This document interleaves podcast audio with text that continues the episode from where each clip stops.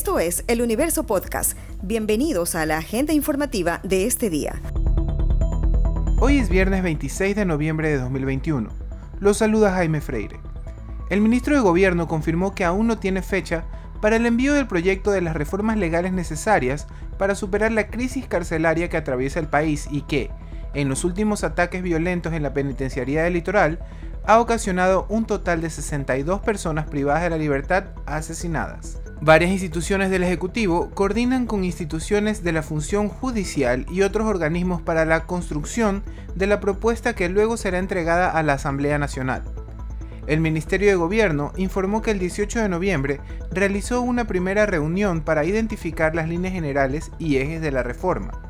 El anuncio del proyecto de reformas lo hizo el presidente Guillermo Lazo el pasado lunes 15 de noviembre por la noche, luego de la reunión que mantuvo con las autoridades de otras funciones del Estado para el Acuerdo Nacional por la Crisis Penitenciaria. La ministra de Educación, María Brown Pérez, respondió varias consultas de lectores de El Universo acerca del retorno progresivo y obligatorio de los alumnos a las aulas de clases en el territorio nacional. En el diálogo, la ministra informó que no se puede prohibir la asistencia a clases de un estudiante si es que no está vacunado. Además, notificó de la apertura de una encuesta en un portal web del Ministerio de Educación como paso previo al inicio del proceso de traslado de la educación presencial a la modalidad a distancia o virtual la institución educativa no puede impedir el ingreso del estudiante si no está vacunado.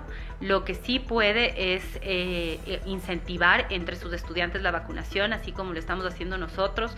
Eh, la vacunación es segura, la vacunación es deseable, una familia protegida es una familia vacunada. Además, aclaró que la vuelta a las aulas físicas está supeditada a las fechas determinadas en el cronograma y solamente pueden retornar a la presencialidad en los cantones donde la población de 12 a 17 años tenga el 85% de vacunación con las dos dosis.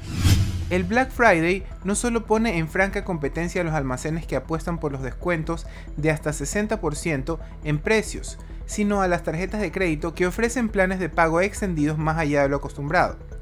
Este viernes, negocios locales forman parte de este evento que busca incentivar las compras a través de distintos descuentos. Tenga en cuenta para este día que no se debe confiar de las ofertas exageradas o que llegan de enlaces por mensajes o redes sociales, además de investigar previamente si un electrodoméstico es de una tecnología que pronto tocará renovar. Luisa Valverde no quiere distracciones. Tiene claro que la lucha olímpica en la categoría 53 kilogramos es su principal fortaleza y que en París 2024 puede estar su oportunidad de alzarse con una medalla olímpica. A la riocense se la ha vinculado con la modalidad Combat Jiu-Jitsu, porque el próximo 10 de diciembre va a competir en el torneo IB4 en Guayaquil, esto sumado a que en el 2020 comenzó a entrenarse en Jiu-Jitsu. La lógica le dice a la de Babahoyo que debe seguir enfocada en clasificarse a París y conquistar la medalla que le hace falta. Sí, yo creo que me voy a enfocar en los resultados que me falta en mi currículo deportivo. Llegué quinta en el mundo, me falta mi medalla en, el, en, este caso en el Mundial Senior y también la medalla en los Juegos Olímpicos. Conseguimos un diploma, pero no nos vamos a conformar con eso hasta Esta noticia ha estado entre lo más leído del universo.com en las últimas horas.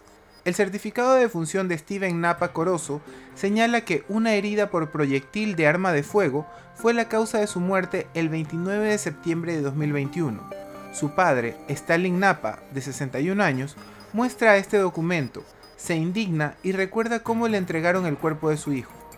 Steven, el menor de sus seis hijos, de 24 años, murió en la masacre carcelaria del 28 de septiembre en la penitenciaría del litoral en Guayaquil una turba invadió el ala 4 del pabellón 5 y le quitó la vida cuando le faltaban tres meses para cumplir una sentencia de dos años por robo, una culpa que él mismo admitió ante los jueces. Stalin Napa había reunido dinero de las pequeñas obras de construcción que hacía y había comprado un triciclo para que Steven pudiera vender ahí pescado fresco en la avenida Casuarina.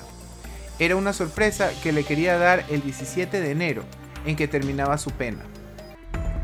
Esto fue lo más destacado de la jornada. Hasta la próxima.